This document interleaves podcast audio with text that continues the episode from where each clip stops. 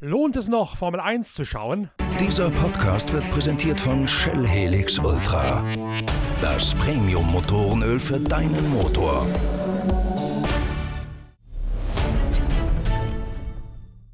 Spannend war was anderes. Lewis Hamilton hat den großen Preis von Ungarn am vergangenen Sonntag scheinbar nach Belieben dominiert. Der Engländer in seinem Schwarzpfeil ist an der Spitze nicht zu stoppen. Ein bisschen begünstigt wird die Soloflucht zwar von einem veritablen Kuddelmuddel, das ausgerechnet Teamkollege Valtteri Bottas vom zweiten Startplatz auskommend auslöst. Der nämlich balanciert an der Grenze zum Frühstart, verzögert dann wieder und tuckert mit entsprechend Zehntelsekunden Verspätung los. Rund um ihn ihn herum müssen alle anderen ausschwärmen und verlieren dadurch etwas den Schwung der direkten Beschleunigung. Dadurch hat Lewis Hamilton schon nach wenigen Kurvenpassagen einen so erklecklichen Vorsprung, dass er das Rennen forthin eigentlich nur noch zu verwalten braucht. Trotzdem hat Lewis Hamilton jetzt schon zweimal in Folge gezeigt, wo der Hammer hängt, nämlich in Stevenage oder im jetzigen Wohnsitz des Engländers, der auf sicherem Wege zu sein scheint, den Rekord von Michael Schumacher mit sieben WM-Titeln einzustellen. Wir haben uns ja am Dienstag bereits in unserem großen Vierer-Talk auf dem YouTube-Channel unserer Zeitschrift Pitwalk ganz ausgiebig mit dem Formel 1 Grand Prix von Ungarn beschäftigt. Wer das noch nicht gesehen hat, dort haben Inga Stracke, unsere Formel 1 Reporterin, Lukas Luhr, unser Rennfahrer-Experte für alle Lebenslagen und Timo Rumpfkeil, in dessen Team Motopark sowohl Valtteri Bottas als auch Max Verstappen in Nachwuchsformeljahren unterwegs gewesen sind. Zusammen mit mir, Norbert Okenga, eine große Runde und einen großen Rundumschlag Rückschlag zu den wichtigsten Ereignissen aus Ungarn abgehalten. Einige Aspekte allerdings sind bei dieser Erörterung mit Inga Stracke, Lukas Luhr und Timo Rumpfkeil doch noch unterm Tisch geblieben, weil wir uns ein bisschen haben davontragen lassen von einigen anderen Ereignissen und weil wir uns auch die Mühe gemacht haben, Timo Rumpfkeil mal in seine Werkstatt zu scheuchen, auf dass der uns an seinen Formelautos genau erklärt und auch genau im Video zeigt, was am Wagen von Max Verstappen kaputt gegangen ist. Darum haben wir einige Aspekte beispielsweise den Reifenpoker von Haas, beispielsweise die Situation bei Ferrari in diesem Vierer-Talk nicht abgearbeitet. Um genau diese Aspekte geht es jetzt in dem nächsten Weiterdreher der Betrachtung aus Ungarn im Gespräch mit Inga Stracke, unserer Formel 1-Reporterin der Zeitschrift Pitwalk. Dabei wird auch die leicht ketzerische Frage vom Eingang dieses Podcasts aufgegriffen. Warum sollte man überhaupt noch Formel 1 gucken, wenn an der Spitze doch alles klar ist?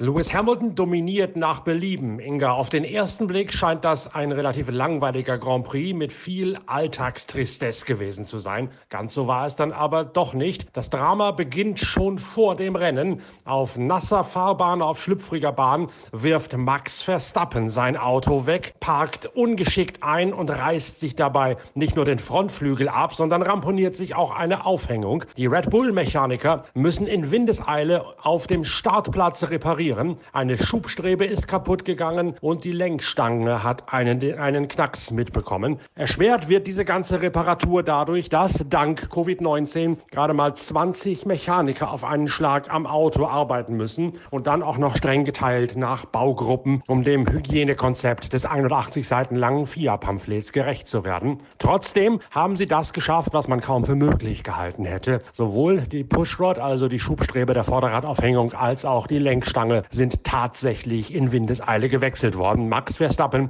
ist mit einem konkurrenzfähigen Auto auf die Reise geschickt worden. Ja, hallo Norbert. Ja, also ich meine, das war sensationell. Für mich ist nicht nur Max Verstappen der Mann des Rennens oder Fahrer des Rennens, sondern für mich ist das ganze Red Bull Racing Team. Das sind die Männer des Rennens und vielleicht sogar der ganzen Saison, was sie da geschafft haben. Sensationell. Selbst Toto Wolf hat sie gelobt und konnte gar nicht glauben, wie schnell die das alles gewechselt haben. Und da kommt ja noch eins dazu. Die Jungs haben ja auch noch den Fastest Pitstop Award gewonnen. Also haben auch noch im Rennen den schnellsten Boxenstopp hingelegt. Also Hut ab vor dem Team und ähm, Toto Wolf sagte, das muss man wohl deine Konkurrenz auch neidlos anerkennen, der sagt, äh, dieses Auto wäre ja eigentlich gar nicht startfähig gewesen, äh, so wie das ausgeschaut hat. Und Max hat im Boxenfunk schon seine Jungs als Legenden bezeichnet und hat sich natürlich mehrfach bei ihnen bedankt. Also das war schon erste Sahne, was sie da gemacht haben. Und muss ehrlich sagen, ich bin wirklich beeindruckt. Äh, wenn ein Team so arbeiten kann, dann hat es aber auf jeden Fall das Podium verdient. Und ähm, auf der anderen Seite muss man auch sagen, Glanzleistung von Max Verstappen hat er auch gut behauptet. Kaum hat Verstappen durch wildes Hin- und Herwedeln in der Einführungsrunde geprüft, dass die Aufhängung funktioniert, holt das Team von Gene Haas aus den USA seine beiden Piloten Kevin Magnussen und Roman Grosjean schon in eben dieser Einführungsrunde an die Box. Runter mit den Regenreifen, Intermediates kommen drauf. Ein geschenkter Boxenstopp, kann man sagen. Etwas ganz ähnliches hat der geniale Mike Gascoigne beim großen Preis auf dem Nürburgring vor 13 Jahren mit Markus Markus Winkelhock gemacht. Winkelhock, der Schwabe aus Berglensteinach, hat damals in seinem niederländischen Spiker sogar auf Platz 1 gelegen, bis dann das Abbruchchaos losgelegt hat. Genau, ganz so gut hat das bei Haas in diesem Jahr nicht hingehauen. Ja und nein, eigentlich Glanzleistung, ja, aber es gäbe da noch diesen Paragraph, Artikel 27.1 der Formula One Sporting Regulations und der besagt, dass man auf der Einführungsrunde den Funk nicht benutzen darf, um irgendwelche Driver-Aids durchzugeben. Und genau das wurde dann auch noch dem Haas-Team vorgeworfen. Beide Piloten bekamen ob der glorreichen äh, Boxenstrategie da nochmal reinzukommen, tatsächlich zehn Sekunden Strafe aufgebrummt und das führte dazu, dass Magnussen am Ende Zehnter statt Neunter war. Carlos Sainz ist vorgerückt und ähm, ja, die Begründung der Rennleitung war, uh, using radio transmission um aiding driver during formation lap. Also da gibt es eine neue Regel oder relativ alte Regel, muss ich sogar sagen, die eben genau das nicht erlaubt. Schade, weil grundsätzlich ist es, wie du sagst, ein geschenkter Stopp und eine super Strategie, zumal dieser angekündigte Regen ja äh, nicht wirklich kam im ganzen Rennen und auch nicht stärker wurde. Dann der Start und eigentlich habe ich gedacht, Valtteri Bottas muss jetzt alles riskieren, um eine weitere Niederlage gegen den klar trainingsschnellsten Lewis Hamilton zu vermeiden. Stattdessen schleicht Valtteri Bottas vom Start weg wie eine Schildkröte, die gerade aufgewacht ist.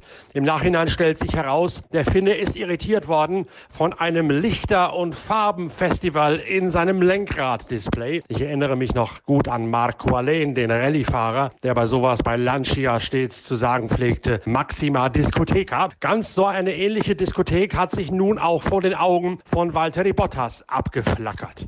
Ja, die Lichter Disco, die hat Walter Bottas aber auch nur nach mehrmaliger Nachfrage er erwähnt und ähm, kein Wort kam ihm über, Lippen, über die Lippen, dass das nicht wirklich sein Fehler war. Äh, Kritik am Team hört man von ihm sowieso nicht. Er sagte nur, er würde jetzt mal nach Hause gehen, er brauche ein bisschen Abstand und Ruhe und dann will er wieder angreifen in Silverstone.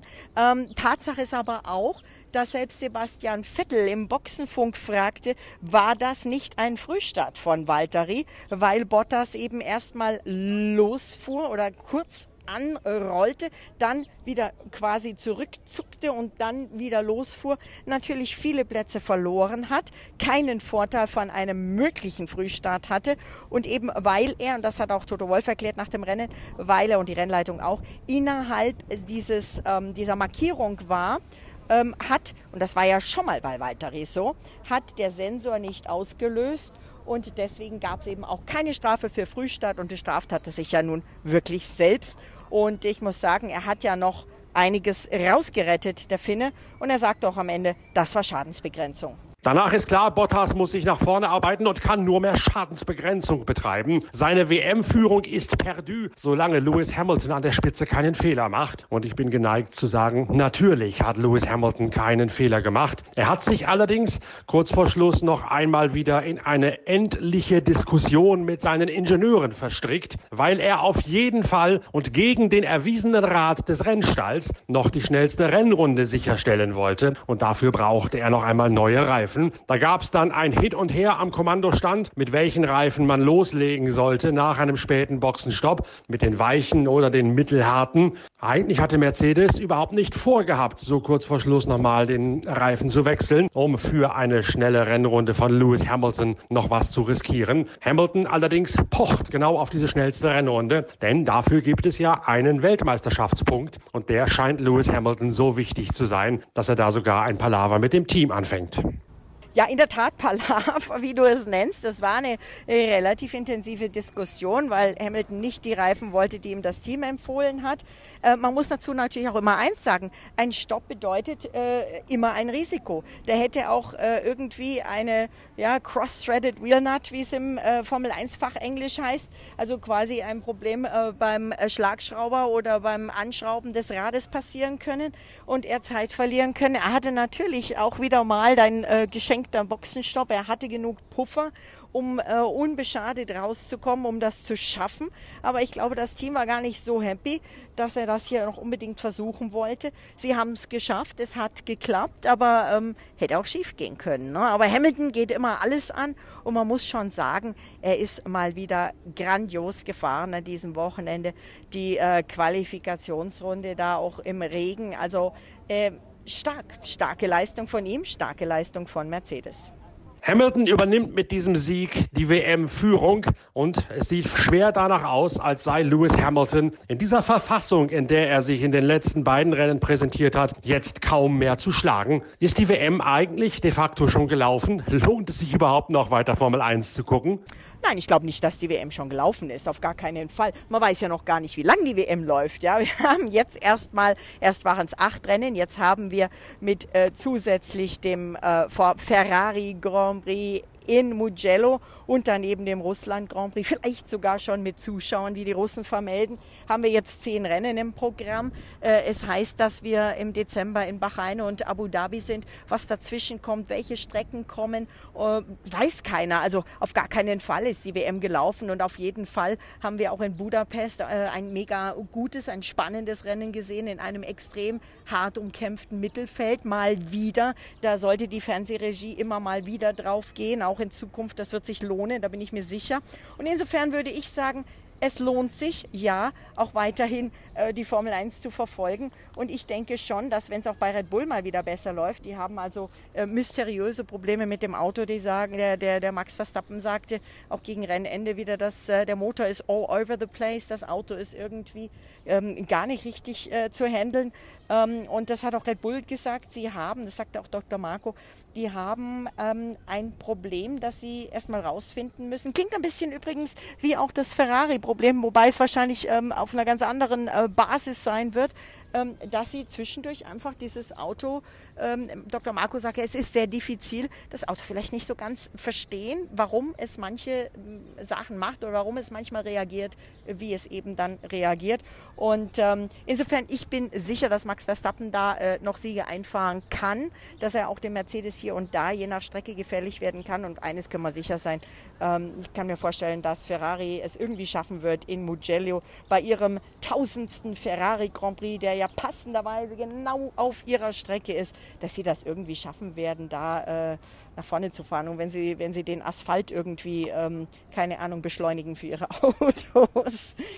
Ferrari, Sebastian Vettel Sechster, Charles Leclerc, ich glaube sogar überrundet, zumindest außerhalb der Top Ten unterwegs. Das ist nun in mehrfacher Hinsicht bemerkenswert. Wie schon in Österreich, wie schon im Training, wie schon im nassen freien Training, ist Sebastian Vettel wieder klar schneller und klar besser als Charles Leclerc. Gleichzeitig hätte es für Sebastian Vettel durchaus noch weiter nach vorne gehen können, aber das Team hat die Strategie wieder einmal versaubeutelt. Man holt ihn beim Wechsel von Regenreifen auf Trockenreifen zu spät rein, um mindestens eine Runde zu spät. Dann rauscht er genau in den größten Reifenwechselverkehr in der Boxengasse, kann nicht sofort wieder losgelassen werden von seinem Parkplatz, um kein verkehrsgefährdendes Ausparken zu riskieren. Der Boxenstopp dauert so nicht drei, sondern mehr als sechs Sekunden, also doppelt so lange, als das eigentlich nötig gewesen wäre. Vettel hat dadurch sicher einige Positionen nur in der Boxengasse verloren, weil das Team nicht richtig agiert hat hat. Und man muss es auch sagen, bei Charles Leclerc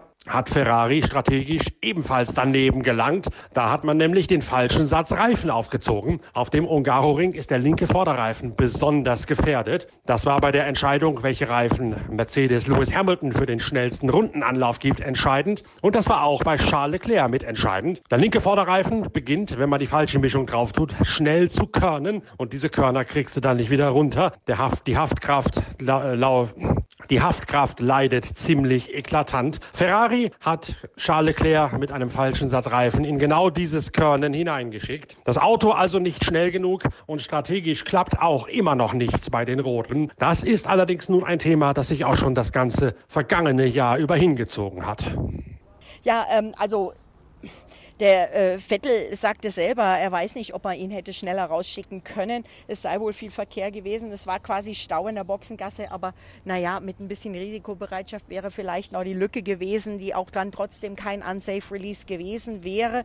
Ähm, und ähm, ja, äh, eine Runde zu spät, sagst du, ja, vielleicht auch, aber was ich nicht verstehe, warum sie Leclerc zuerst reingerufen haben, obwohl Vettel der Ferrari war, der weiter vorne war. Er hat dann verloren, er kam hinter Leclerc logischerweise dann auch wieder raus.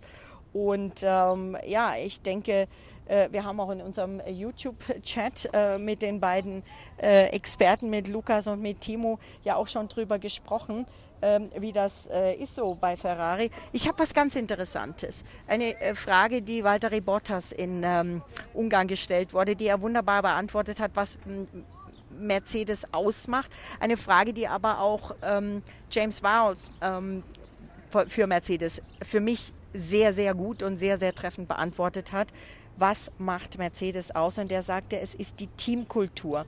Die Teamkultur gewachsen äh, von, von, über Jahre. Leute, die schon seit zig Jahren in diesem Team sind. Wir haben ja schon mal drüber gesprochen, äh, sogar in dem Team, bevor es Mercedes hieß, schon waren. Und ähm, ja, das macht diese Teamkultur eben aus. Diese Teamkultur bei Ferrari zu finden, ist vielleicht eher schwierig. Vielleicht schaffen sie es, wenn sie ein bisschen in ihre Wurzeln gehen. Vielleicht ist äh, aber auch das äh, intensive Wollen der Italiener, eben ein wirklich italienisches Team zu sein und wirklich überall Posten mit Italienern zu besetzen, eine, eine schöne Sache, aber eine, die vielleicht nicht notwendigerweise immer funktioniert. Ich will mich jetzt nicht ähm, hier irgendwie ähm, hinstellen und äh, sagen, dass ich es besser weiß, bei Gott nicht, aber ähm, ja, lassen wir das mal noch offen. Nach den englischen Wochen gibt es jetzt eine kleine Pause, ehe es dann in Silverstone weitergeht. Was erwartest du da? Ja, Silverstone. Also man kann sich viele Grand Prix nicht ohne Fans vor Ort vorstellen. Aber Silverstone ohne die Briten, ohne die vollen Campingplätze, die, die, die englischen Formel 1 und Motorsport-Fans. Das sind ja nicht die Hamilton-Fans, das sind wirklich Formel 1-Fans, die von, von quasi mit der Muttermilch den Rennsport mitbekommen haben, die im strömenden Regen bis zu den Knien im Schlamm stehen um Formel 1 Autos zu sehen und zu hören und zu feiern. Und das hat auch Lewis Hamilton gesagt. Er sagt, für ihn wird gerade Silverstone und gerade die zwei Silverstone-Wochenenden ganz besonders eigenartig sein, weil da einfach die Fans extremst fe fehlen. Vielleicht ein bisschen so wie für Red Bull und Red Bull Racing und Max Verstappen, ähm, der Red Bull Ring ohne die Holländer, aber dann doch nochmal das ja, potenziert, vielfach potenziert, denn ähm, Silverstone, the home of Motor Racing, äh, das, das ohne Fans, ich weiß gar nicht, was ich davon erwarte. Vom Rennen her, vom Renngeschehen her wird es mit Sicherheit spannend. Es ist äh, eine neue, eine, was heißt neue, eine alte, aber eine dieses Jahr neue, andere Strecke. Die Teams haben jetzt eine Woche Pause, die mit Sicherheit diejenigen, die vor Ort waren, nutzen werden, um eben auch mal ein bisschen durchzuschnaufen. Wobei Toto Wolf ja sagte, er hätte sich jetzt so dran gewöhnt, er könnte auch dieses Wochenende oder jetzt kommendes Wochenende gleich wieder ein Rennen fahren. Er wüsste gar nicht, was er jetzt kommendes Wochenende machen soll.